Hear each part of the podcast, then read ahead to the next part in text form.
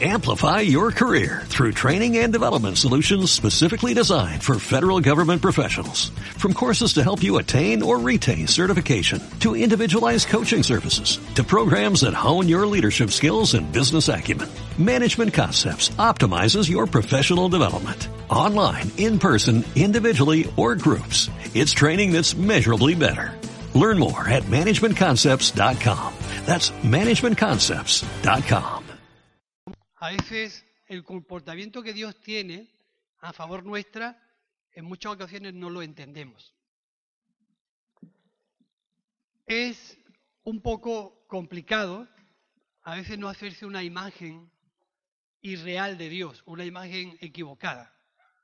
Ya en el capítulo 40 del, del libro de Isaías hay una pregunta que Dios le hace a la gente. Dice, ¿a qué pues me haréis semejante? Aunque qué, ¿O con qué imagen me, me vais a comparar? A veces el hacerse una imagen de Dios equivocada nos puede alejar de Él. Porque si algo Dios tiene es una iniciativa grande de poder intervenir en nuestra vida, ser parte de nosotros. Pero en ocasiones podemos tener una imagen de Dios equivocada, lo podemos ver algo muy lejano.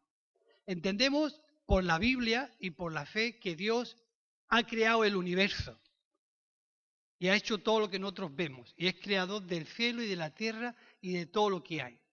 Pero para nosotros esa imagen de, de poder de Dios, de la creación de Dios, es algo que nos sobrepasa.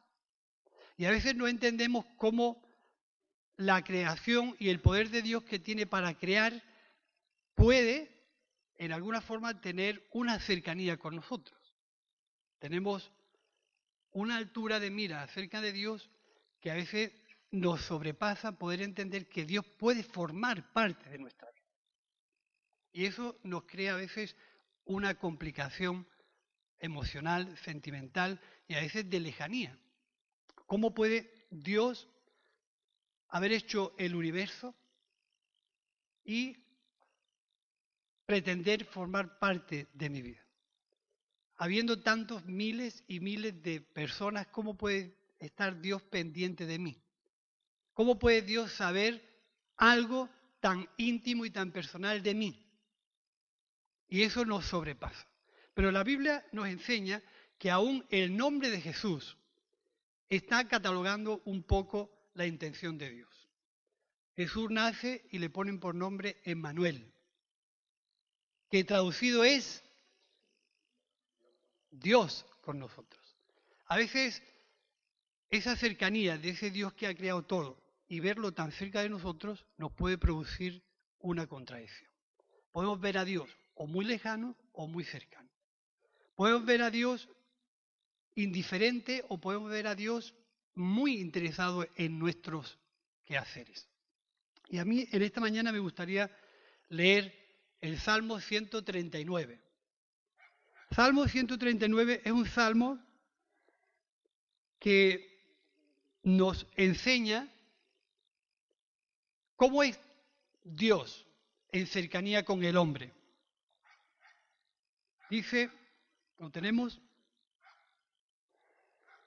oh Señor, tú has, tú me has conocido, tú me has examinado y conocido. Tú conoces cuando me siento y cuando me levanto. Desde lejos entiendes mi pensamiento, mi caminar y mi acostar has considerado. Todos mis caminos te son conocidos, pues aún no está la palabra en mi lengua y tú, oh Señor, ya la sabes toda. Detrás y delante me rodeas y sobre mí pones tu mano. Tal conocimiento es maravilloso, tan alto que no lo puedo alcanzar. ¿A dónde me iré de tu espíritu y a dónde huiré de tu presencia? Si subo a los cielos, allí estás tú. Y si en el Seol hago mi cama, allí estás tú. Si tomo las alas del alba y habito en el extremo del mar, aun allí me guiará tu mano y me asirá tu diestra. Si digo ciertamente en las tinieblas me encubrirán, se hará la noche y la luz que me rodea. Aún las tinieblas no encubren de ti, y la noche resplandece como el día. lo mismo te son las tinieblas que la luz. Porque tú me formaste, tú formaste mis entrañas y me entretejiste en el vientre de mi madre. Te doy gracias porque has hecho maravillas, maravillosas son tus obras, y mi alma lo sabe muy bien. No fueron encubiertos de ti mis huesos, a pesar de que fui hecho en lo oculto y entretejido en lo profundo de la tierra. Tus ojos vieron mi embrión, y en tu libro estaba escrito todo aquello que a su tiempo fue formado, sin faltar nada de ello. Cuán preciosos me son, oh Dios, tus pensamientos. Fijaros este salmo, que es un salmo que a veces lo hemos leído, lo hemos releído, pero a nuestra mente normal no, no entendemos cómo Dios es omnipresente, omnipotente y omnisciente. ¿Cómo Dios puede saber lo que me ocurre a mí? Si en la Biblia hay casos, por ejemplo, como la oración de Ana en el templo, que la mujer, todos conocemos el, texto y, y el argumento. Ana tenía un problema bien, bien gordo, porque Ana era estéril y tenía una concubina de su marido que le estaba haciendo la vida imposible. Y en su interior, dice el texto, ella se sentía mal. Y fue al templo a orar, dice que su boca se movía pero no se oía palabra. Pero Dios escuchó su clamor. La, la forma en que Dios puede entender lo que hay en nuestro interior a veces a nosotros nos sobrepasa. ¿Cómo puede ser que Dios conozca lo que hay en mi corazón? ¿Cómo puede ser que Dios pueda saber lo que hay en mi interior? Y nos tenemos que dar cuenta que Dios ha venido a la tierra para hacer su propósito y su fin, que es formar parte de nuestra vida. Integrarse en nuestra forma de pensar, en nuestra forma de vivir y poder conducirnos. Jesús sobre un monte dice que vio a las multitudes y tuvo compasión de ellas, porque las vio como ovejas que no tienen pastor. Y de ese texto nosotros podemos ver cómo la intención de Dios por medio de Jesús es formar parte de nosotros. Porque se acerca a nosotros no para ser un mero acompañante, sino para formar parte de mi vida. Porque entiende que vivimos y sentimos y pasamos por momentos tan complejos que a nadie le hemos contado, pero que todo el mundo sufre. ¿Cierto o no? Todo en nuestro interior llevamos cargas y llevamos historias y llevamos argumentos y llevamos penas y llevamos tristezas y llevamos cantidad de circunstancias que a nadie le hemos contado. ¿Cómo es que Dios puede percibir cuál es tu situación? ¿Cómo es que Dios puede entender cuál es tu problema? Hay una invitación de Jesús, capítulo 11 del Evangelio de Mateo. Venid a mí, todos los que estáis cargados y trabajados, y yo os haré descansar. Porque mi yugo es fácil y ligera es mi carga. Y aprended de mí que soy manso y humilde de corazón, y hallaréis descanso para vuestras almas.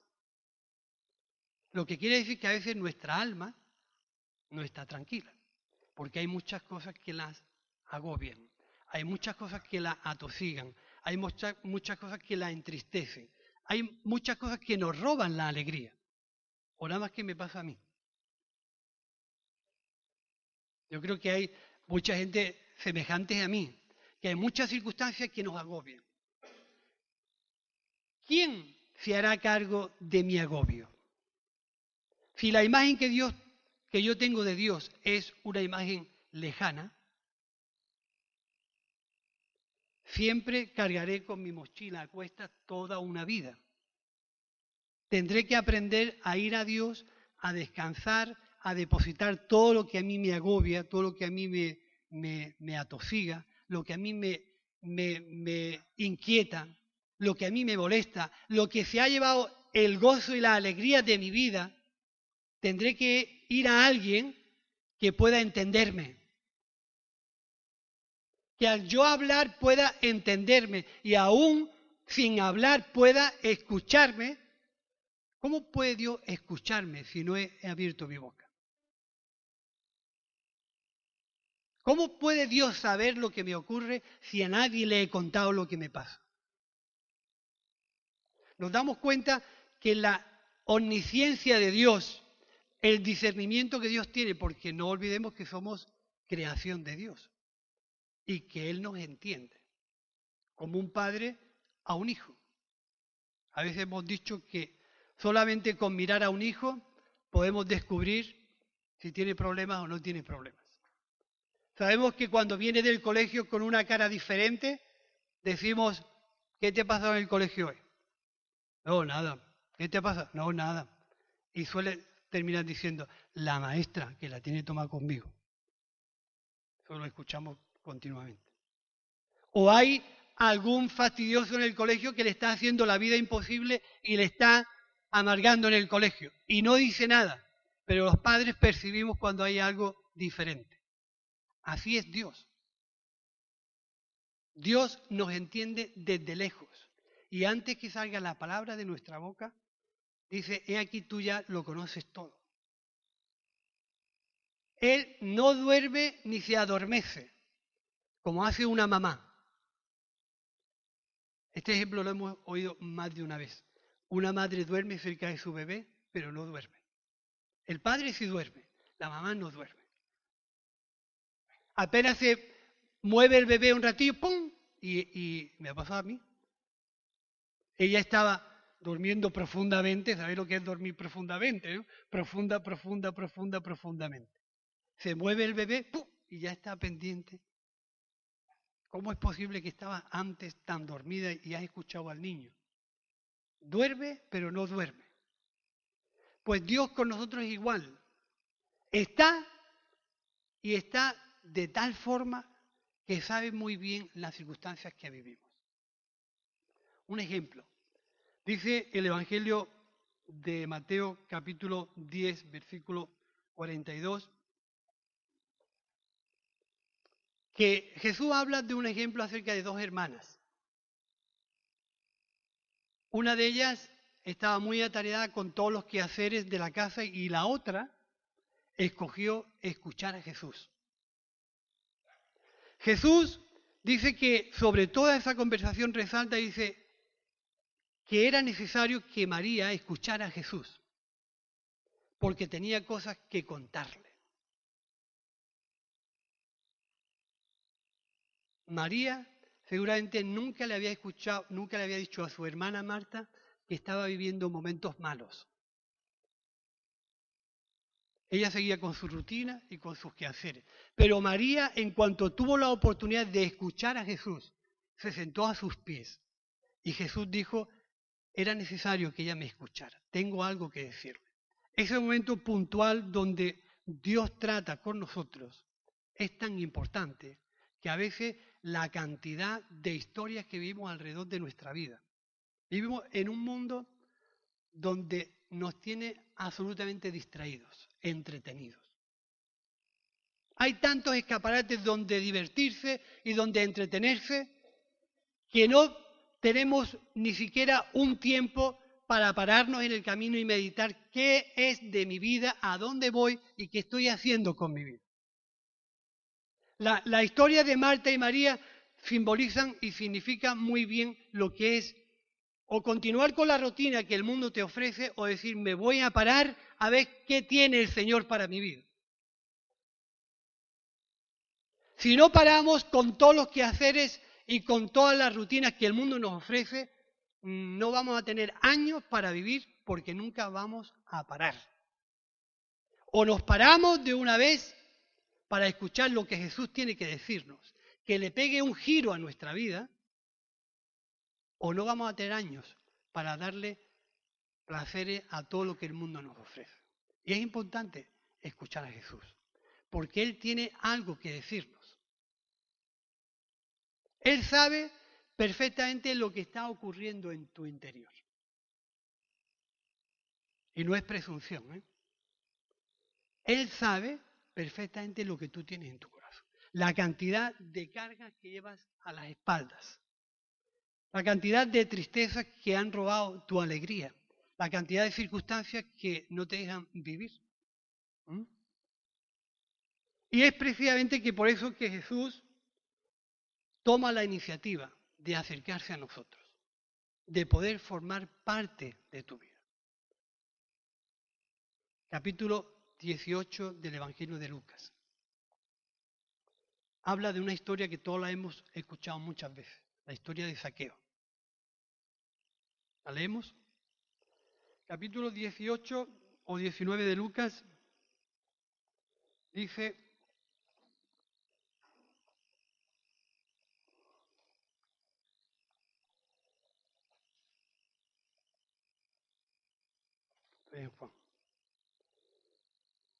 Lucas 19. Lucas 19, 1 al 10. Esto lo leíamos el otro día aquí en la iglesia con un grupo. Dice, habiendo entrado Jesús en Jericó, pasaba por la ciudad. He aquí un hombre llamado Saqueo, que era principal de los publicanos y era rico. Procuraba ver quién era Jesús, pero no podía a causa de la multitud, porque era pequeño de estatura. Y entonces corrió delante y subió a un árbol sicómoro para verle, pues había de pasar por allí. Cuando Jesús llegó a aquel lugar, alzando la vista, le vio y le dijo, Zaqueo, date prisa, desciende, porque hoy es necesario que me quede en tu casa. Y entonces él descendió a prisa y le recibió gozoso. Al ver esto, todos murmuraban diciendo que había, que había entrado a alojarse en casa de un hombre pecador.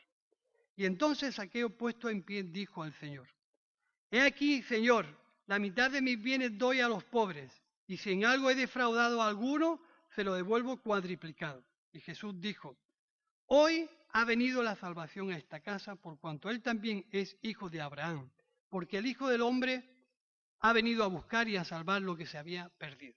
Fijaros qué importante es esta historia, que tantas veces la hemos leído.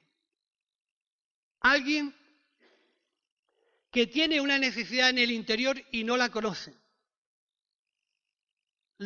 Fijaros lo importante que la iniciativa siempre parte de Dios hacia nosotros. Él vino a buscar y a salvar lo que se había perdido. Siempre Dios toma la iniciativa, siempre. Y aquí hay una historia donde muchos de nosotros la hemos conocido. Un hombre que era rico, pues no tenía necesidad. En aquel tiempo una persona rica era alguien de, privilegio. O me cargo la rompo el micro. ¿eh? Una persona rica en, en aquel tiempo no tenía ninguna necesidad. Y como hemos escuchado en muchos dichos, la curiosidad mató al gato, porque dice que se levantó y se subió a un árbol solamente por curiosidad a ver quién era Jesús. Y se subió para ver quién era Jesús, pero él no sabía que tenía una necesidad tan grande en su interior, como tantos de nosotros podemos estar viviendo.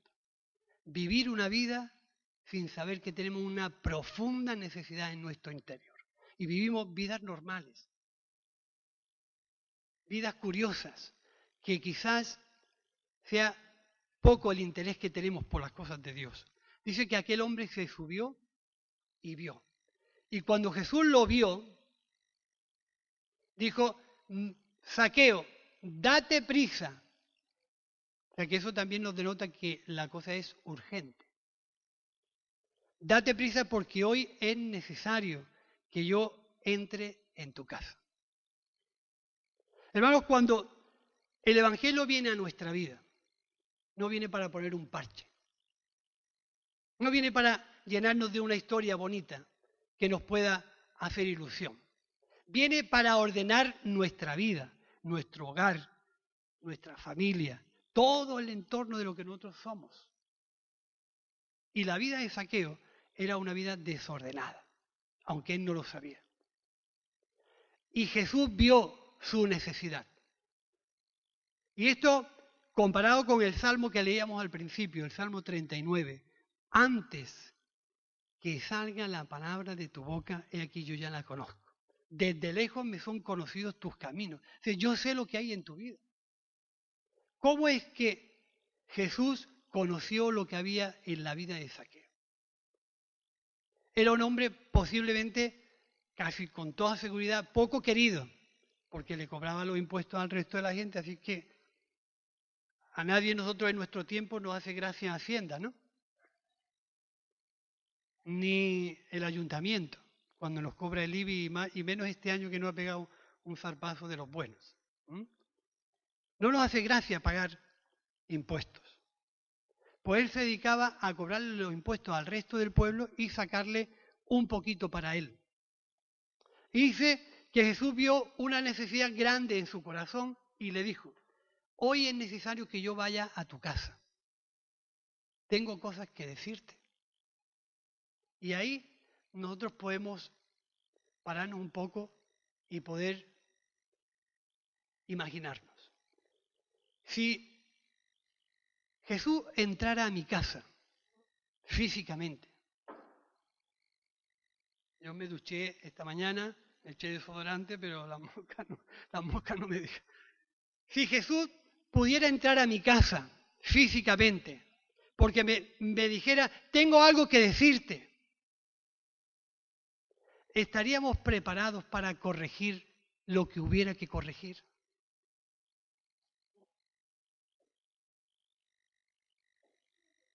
¿Estaríamos preparados para corregir lo que tuviéramos que corregir? Porque Él viene para darnos salvación. Él viene para traer paz. Él viene para alumbrar nuestra vida. Él viene para traer la verdad de Dios a tu corazón. Él viene para traer la verdad de Dios a ti. Él viene para formar parte de tu vida y de tu familia. Él viene para que nunca más te sientas desamparado. Tanto que dice que sintió compasión de la gente porque las veía como ovejas que no tenían pastor. La intención de Dios es ser el pastor de tu vida. Guiarte, conducirte, ayudarte, formar parte de todas tus circunstancias, aunque tú nunca jamás se la hayas contado. De hecho, una de las promesas más oídas en el Evangelio es, he aquí yo estoy con vosotros todos los días hasta el fin del mundo. ¿Qué le diría Jesús a Saqueo cuando en el transcurso de esa conversación, antes de, terminar, Saqueo dijo, Señor, si en algo he defraudado a alguien, no habría uno, habría, habría, una, habría una pila de gente. Yo se lo devuelvo por cuatro veces. Estoy dispuesto a devolver cuatro veces todo lo que yo he robado. ¿Qué le diría? ¿Habéis visto todos los que conducimos en la autovía cuando estamos en un sentido equivocado hay un cartel en azul que pone una flecha así, y significa cambiar de sentido. A 300 metros, a 200 metros, a 100, a 100 metros, tiene la oportunidad de cambiar de sentido. Y hermanos, muchas veces le aplicamos todo esto a mucha gente, pero no nos lo aplicamos a nosotros tenemos que cambiar en más de una ocasión de sentido en nuestra vida cristiana. En más de una ocasión tenemos que cambiar de sentido, porque nos damos cuenta que no llevamos una buena dirección. Jesús fue a Saqueo y le dijo, algo le diría que, digo, que en su corazón creó un peso de arrepentimiento, se arrepintió de la vida que llevaba, pidió perdón a Dios, se puso de rodillas y dijo, estoy dispuesto a devolver cuatro veces todo lo que he robado. Y eso le produjo un cambio de sentido. Y Jesús dijo, hoy, hoy ha entrado la salvación a esta casa. Por cuanto el Hijo del Hombre ha venido a buscar a algo que estaba perdido referente a Él. Tú estabas perdido. No tenías rumbo, no tenías norte. Por eso vi la necesidad de entrar en tu casa y de removerlo todo y ponerte en orden. Fíjate que el Evangelio de Lucas dice que Jesús, estando en el templo, dice, el Espíritu de Dios está sobre mí, porque me ha ungido para dar buenas nuevas. El Espíritu de Dios está sobre mí, porque me ha ungido para dar buenas nuevas. O sea que lo que trae el Evangelio a nuestra vida es una buena noticia. Una noticia que nos va a agradar escucharla. Porque de no tener a nadie, de estar desorientado, de estar perdido, a tener a alguien que toma la iniciativa de hacerse cargo de tu vida y de estar contigo todos los días de nuestra vida, es algo increíble. Algo que a nosotros, como decía Cristóbal, nos sobrepasa porque no entendemos este comportamiento de Dios con nosotros, porque no lo asimilamos. Un Dios que crea el cielo, la tierra, el mar y todo lo que en ellos hay, ¿cómo puede tener esa cercanía conmigo? ¿Cómo puede tener la intención de vivir en mí, de venir a mi casa y ordenar aquello que yo no sé dirigir? Y dice, me ha enviado a sanar a los quebrantados de corazón. En esta caja habemos muchos.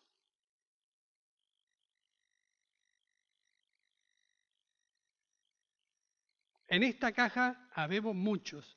El Evangelio ha venido para sanar todas las heridas internas que antes o después o durante se crean y se producen. El Evangelio tiene una práctica que es real en nuestra vida. Es que Cristo Jesús ha venido a nuestra vida para sanar todos los quebrantos de corazón que tenemos. Y que a veces no conocemos. O que a veces jamás le hemos dicho a nadie. Pero por eso Él ve y dice, es necesario que yo entre en tu casa. Y muchos de nosotros entendemos que la casa de la Biblia está simbolizando nuestra vida, nuestro corazón. A donde nadie entra. Me imagino que tú no le das la llave de tu casa a alguien de la calle extraño. O tenemos costumbre de hacerlo. No, no. No le damos la llave de nuestra casa a nadie. Aquí tampoco entra nadie a veces. Menos más que Jesús se salta las normas y entra y te dice, quiero ayudarte. En ese quebranto que tú tienes, quiero ayudarte. Pero fiero, hermanos, hay algo que la Biblia resalta sobre todas las circunstancias. El que se acerca a Dios tiene que creer que le hay. No nos podemos acercar a Dios como algo ahí fantasmagórico o como algo ahí idílico. Yo tengo que creer que Dios está. Alguien me tendrá que escuchar. Como dice el Salmo, si yo levantara los ojos a los montes, ¿quién vendrá a socorrer? Y para eso Jesús en el templo dijo, mi labor, mi tarea, el propósito de que yo haya venido no es darle un giro a la forma de pensar de esta gente, sino que he venido a formar parte de vuestras vidas. A sanar a todos los quebrantados de corazón, a pregonar libertad a los cautivos.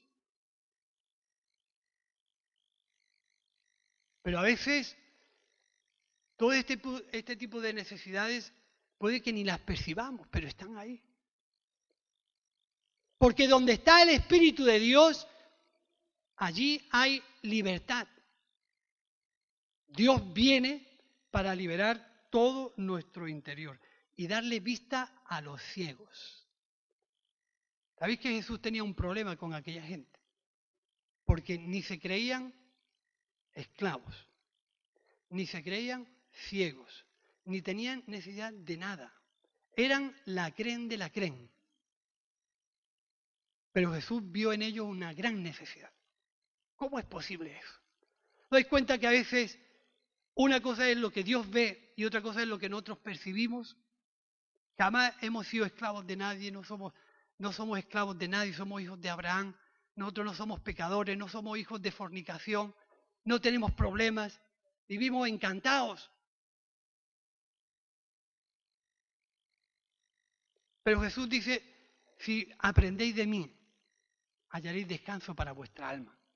Algo estaba viendo Jesús, que fue lo que vio en esta gente, a poner en libertad a los oprimidos, Fiaro dice, y a pregonar el año agradable del Señor. A proclamar, a hablar un año donde nosotros podamos encontrar la paz con Dios. Paz con Dios. Donde todos nuestros conflictos y nuestros problemas han sido resueltos por Él. Por eso en esta mañana a mí me gustaría invitarte a que tú pudieras reflexionar sobre esto. ¿Cómo ves tú a Dios? ¿Lejano? ¿Cercano? ¿Íntimo? ¿Frío? ¿Distante? ¿Lo quieres hacer partícipe de tu vida?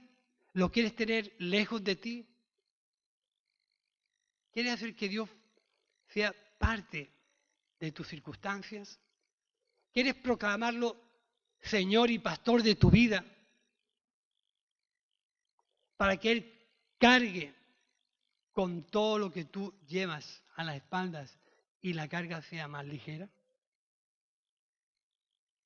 Compartíamos el jueves aquí la parábola del buen samaritano. Refleja muy bien lo que Cristo ha venido a hacer. Muchos de nosotros el Evangelio nos pilló en circunstancias muy diferentes, en problemas diferentes, en edades diferentes. Y puede que en algún momento de la vida nos pillara herido, tirado en el camino, y nadie reparó en pararse a ayudar.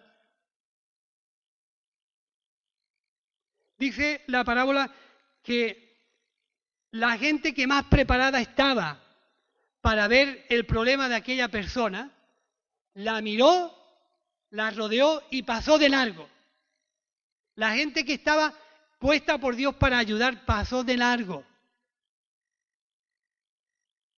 Y, y el samaritano dice que se paró, lo vio, se lo cargó, lo llevó, se hizo cargo de sus deudas, todo lo que gaste yo lo pagaré. Una simbología de lo que Cristo ha hecho por nosotros. No importa el sitio donde estés, la herida que tengas, si es grande o si es chica. Si te hicieron más daño o te hicieron menos. Si te ofendieron más o te ofendieron, no importa. Lo importante es que Jesús está pasando hoy cerca de tus problemas, de tus heridas y de tus daños. Y no pasará de largo. Va a esperarse. Te va a mirar a, la cara, te va a mirar a los ojos y te va a decir, hoy es necesario que yo entre en tu casa. No mañana, hoy. ¿Me permites entrar y hablar y comentarte y decirte, todo lo que tú necesitas cambiar y seguramente algo ocurrirá que ya no está en mis manos. Algo ocurrirá donde Dios podrá darte esa buena nueva que tú necesitas escuchar. Darte ese buen año, esa palabra agradable que tú necesitas escuchar. Ese alivio El Evangelio de Mateo capítulo 11 dice, y hallaréis alivio o respiro. Te ayudará a respirar mejor. A mí me gustaría que nos pusiéramos en pie en esta mañana. No sé si tenemos alguna Amplify your career through training and development solutions specifically designed for federal government professionals. From courses to help you attain or retain certification, to individualized coaching services, to programs that hone your leadership skills and business acumen, Management Concepts optimizes your professional development. Online, in person, individually, or groups, it's training that's measurably better. Learn more at managementconcepts.com. That's managementconcepts.com.